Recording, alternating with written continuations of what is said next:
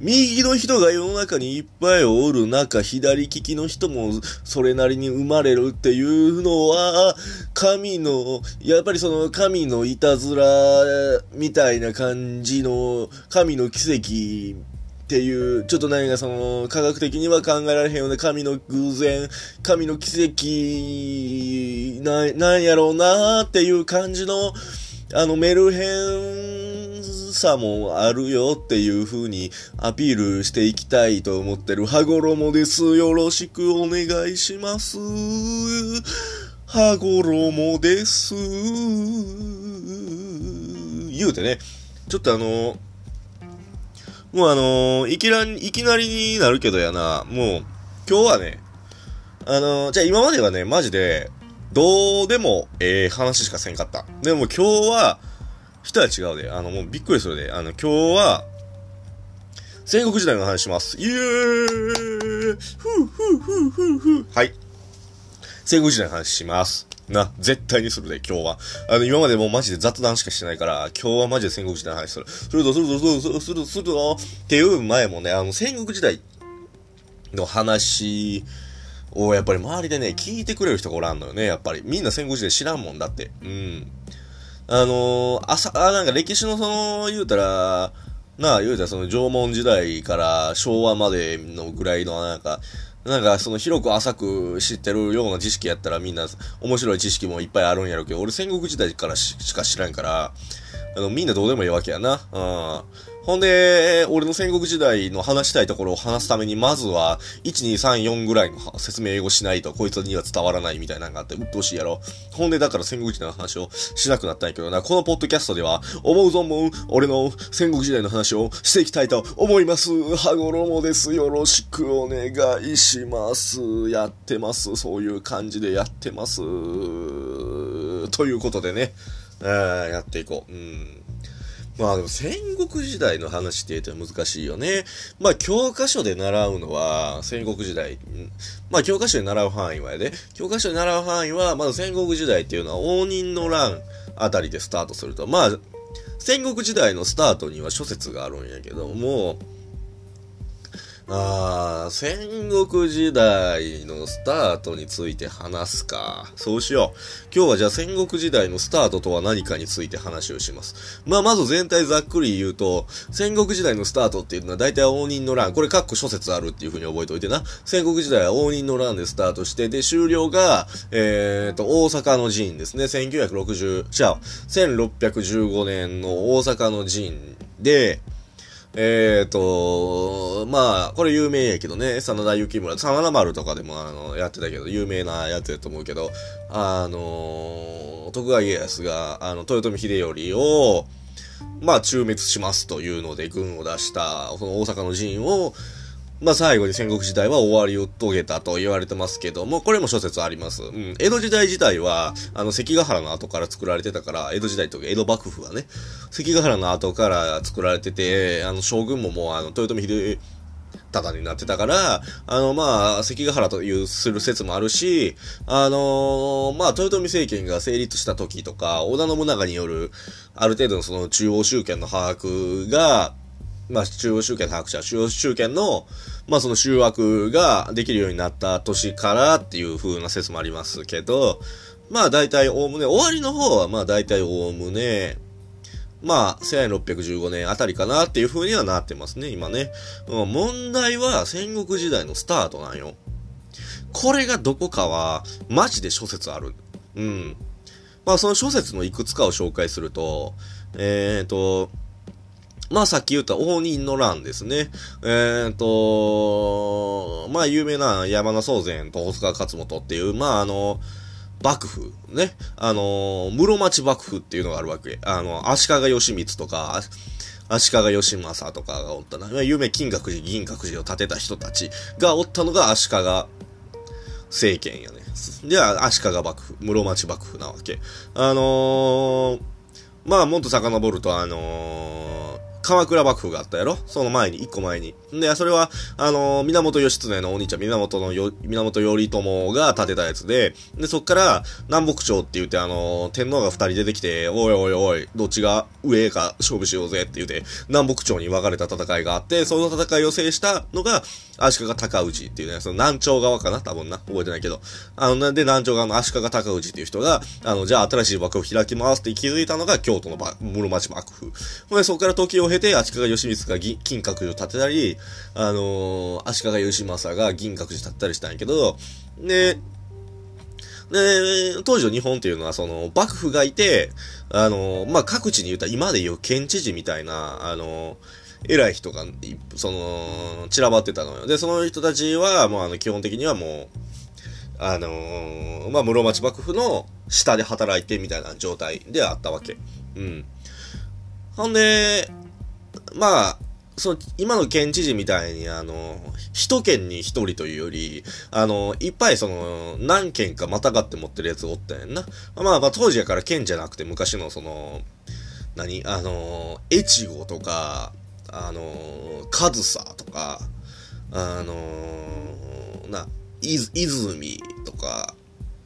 なんかまあそういうちょっとあの、薩摩とかな、そういう昔の言い方やけどな。まあそうやってあの、いくつかの地域を持ってて、その大きな勢力を持ってたりした人たちがいっぱいおったわけ。ほんで、あのー、その室町幕府の中で、その、けの、その自分の土地を持ってながら、まあそういうそういう権力、強い権力を持ってたのが、まあ、小須川勝元とか、山名宗禅とか、まあそういう人たちで、そういう人たちが、あのーあの、ちょっと室町幕府も、ちょっと後継者が二人出てきて、どっちを新しい当主にしたらいいかわからんみたいな問題に便乗したり、あの、他の偉い人たちの、もう同じようにその後継者問題が勃発しだしたやつに便乗したりして、結局、あの、日本を二分する一大決戦になってしまったっていうのが応仁の乱やね。うん。そう。応仁の乱は壮絶な後継者争いやからな。全国規模の後継者争いが応仁の乱です。はい。で、まあ、それをきっかけに、もう京都は荒れ果て。で、その応仁の乱も10年ぐらい続くねんけど、それで結局その京都は荒れ果てみたい。で、各地で、で、それ京都が荒れ果てたせいで、室町幕府の影響力が低くなって、まあ、室町幕府の言うことなんか聞いてなくても別になんか、なんかあるわけじゃないしな、俺の好きなようにしようっていう人たちがいっぱい増え出して、で、いつの間にか戦国時代になったっていうのが、応仁の乱戦国時代説やねんな。そう。これがまず一つです。はい。ほんで二つが、実は戦国時代応仁の乱の結構前から始まってましたっていう説で、これが、あの、明王の、明王の政変ちゃうわ。えーっと、あー、名前出てこんな。あー、乱があんねん。あのー、何やったっけな。京徳の乱かな。ちょっと、ちょっと、ちょっと調べまーす。ああ、そうそう、京徳の乱。京徳の乱ですね。あのー、関東、関東は、あの、まあその、言うたら、今のそれ国会みたいな存在の人が、人たちが、その、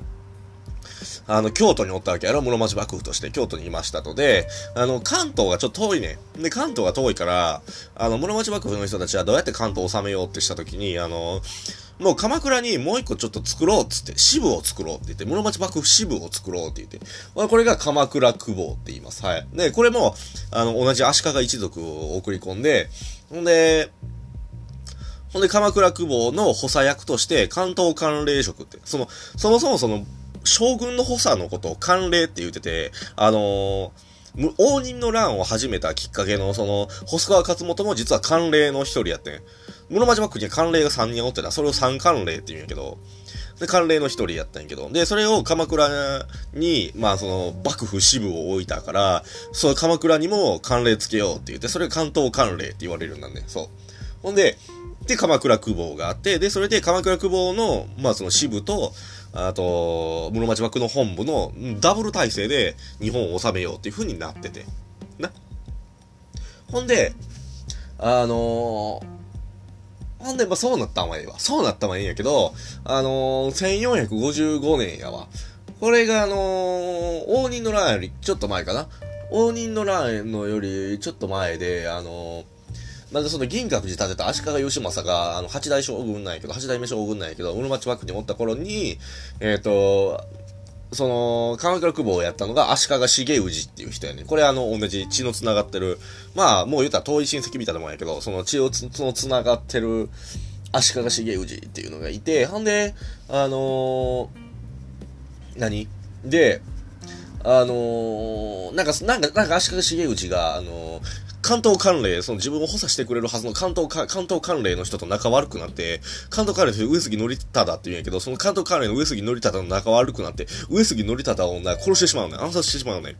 ほんで、もうそれでもう、あの、幕府の足利義政が切れて、もうお前首やっつって、もうあの、足利重氏に言うわけ。ほらもう、で、あの、じゃあもう代わりに送り込むわっつって、あの、足利正友を新しい関東、鎌倉久保として、バーンっつって、お前が次関東治めろっつって、バーンと送り込んだもののの、足利重氏はもう、な、なんで俺がそんな首にされなあかんねん。悪いのは、あの、関東関連の方やろっていう手、あの、めっちゃ、抗ったせいで、あの、送られた足利正友は、あの、か、あの、か鎌倉に入れずに、あの、堀越、堀越って、堀越っていう、あの、神奈川県あたりで、あの、なんかあの、おろおろしだすねんな。ほんで、おろおろしだして、あのー、堀、堀、堀越久保って呼ばれるようになんね。これが堀、堀越、堀越久保かな？堀越久保かな？なんていうの堀、どっちでも呼ぶな、これな。堀越久保、堀越久保と思います。久保と、で、あの、足利重氏、足利重氏で鎌倉から撤退して、あの、古賀久保に、古賀、古賀っていう、あのー、これ古賀ってどこやったっけな？古賀市っていうのがね、あるんですよ。あの、今でも。その、茨城ぐらいかな茨城県に僕一回ね、行ったことあるんです。古賀、古賀にね。あのー、古賀久保をちょっと見に行ったことがあってね。ほんで、古賀、古賀、古賀久保ってその古賀豪商に見に行ったことは、その、茨城県のその古賀ってところで、あのー、その、ブチ切れた足利重氏が、あの、こもって、幕府に徹底抗戦を宣戦したわけ。これが京徳の乱って言います。これが20年続きます。うん。で、これを、が、もう、まさに、その、言うたら、まあ、戦国時代って、その、言うたら、その、下克上の時代よ。言うたらな、ちょ、しゅ、戦国時代って下克上の時代だから、その、内乱が象徴的なわけやね。やっぱりその下克上下克上していくっていうのを表して、一番最初のもう下克上ってこれちゃうって言うて、戦国時代始まりちゃうっていうのが、京徳の乱戦国時代説って言うてな。っていうのがあります。うん。ほんで、あと、もう一つ、名王の政変から始まるよ説っていうのがあって、ほんで、これ、名王の政変っていうのが何かって言ったら、あの、これ結構応仁の乱からちょっとした後やね。もう1500年代に入るんじゃないかな。入るぐらいの時に、あのー、細川勝元の息子の細川正元っていうのがいて、その細川正元っていうのが、まあ、細川勝元と応仁の乱も起こした人なんやその息子が、あの、当時のバック、あのー、足利の将軍を、ちょっと名前忘れたけど、足利の将軍を追放すんねん。ほんで、細川勝元が、じゃあ、細川、勝元じゃ細川正元が、あの、傀儡の将軍、言うたらその、一応名義上は将軍やけど、実質はその細川正元の言いなりですみたいなやつをあの将軍に据えて、あの、権力を独占しだすねんな。で、これが実質室町幕府の崩壊、崩壊やっていう風になって、あの、こっから戦国時代やなっていう風になった説がある。これが名王の政変説。あとは、戦国時代の、一番最初の戦国大名の登場だとされる、北条早雲が、あの、関東を治め出したあたりが戦国時代の始まりやっていう説もある。うん。北条早雲は、あのー、あ、有名なな、あのー、五北条氏って言うて、あの、五北条氏って言うて、北条氏ってだけで言うたら、鎌倉にもめちゃくちゃ有名な北条氏がいて、あの、北条政子みたいなおったやろ？有名な。これ教科書で載ってたはずだよね。覚えてるか知らんけどみんなが。で、その北条政子じゃない方の北条、五北条氏の、あを、起こした人やね、関東にな。神奈川県あたりで本拠を据えてない。あの、今でもある有名な小田原城っていうきな城、マジででかい城。えぐいぐらいでかい小田原城。ほんまにでかい。行ったことないけどな、見ただけやけど。えぐいぐらいでかいから、もうあれはな、行った方がいいと思う。楽しいと思う、行ったら。あでもそれで、ほんで結局行って、それの、まあ、北条早雲っていうのがね、出てきたあたりが戦国時代の始まりという説があるんまあ、いくつか説があるんやけども、まあ、近年は、あのー、なんやろうな、まあ、戦国時代の始まりって言うても、その、全国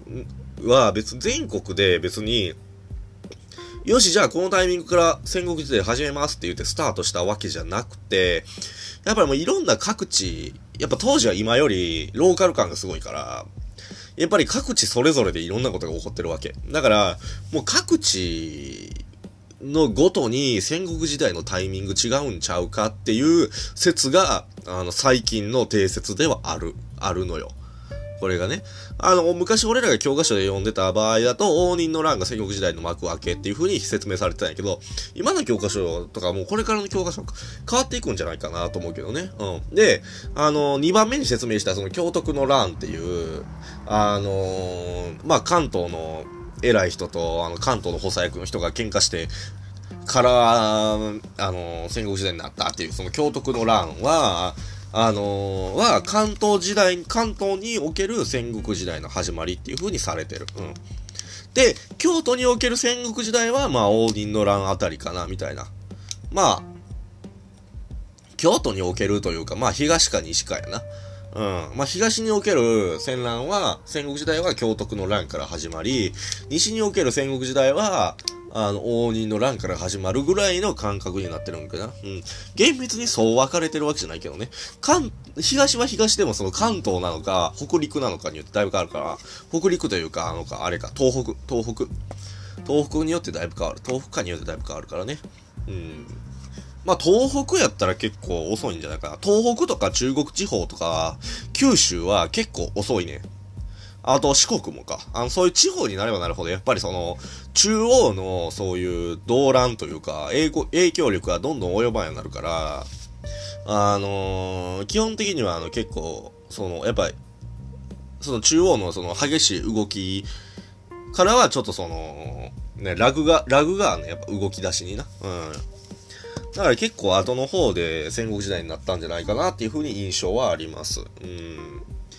まあ戦国時代始まりほんま難しいけどね。うん。当時の人たちが戦国時代、よし、今から戦国時代やなって認識してたわけでもないからね。うん。あの戦国時代の人が戦国、俺、今、今俺が生きてるこの世は戦国時代やなって、あの認識しだ、してるなっていう風に、あのー、うん、なんやろ。その実感してるな、こいつらって思えるような資料って意外と少なくて、あの、有名なのは武田信玄が誰かに対して当てた手紙の中に、あの、なんか、要は、要はまさに戦国時代みたいな、あの、ゴールドロシアみたいなことを言う、言うてる、あれがね、その、書状があってな、それが、あのー、ああ、でも、それがなんか、あの、やっぱ当時の人も、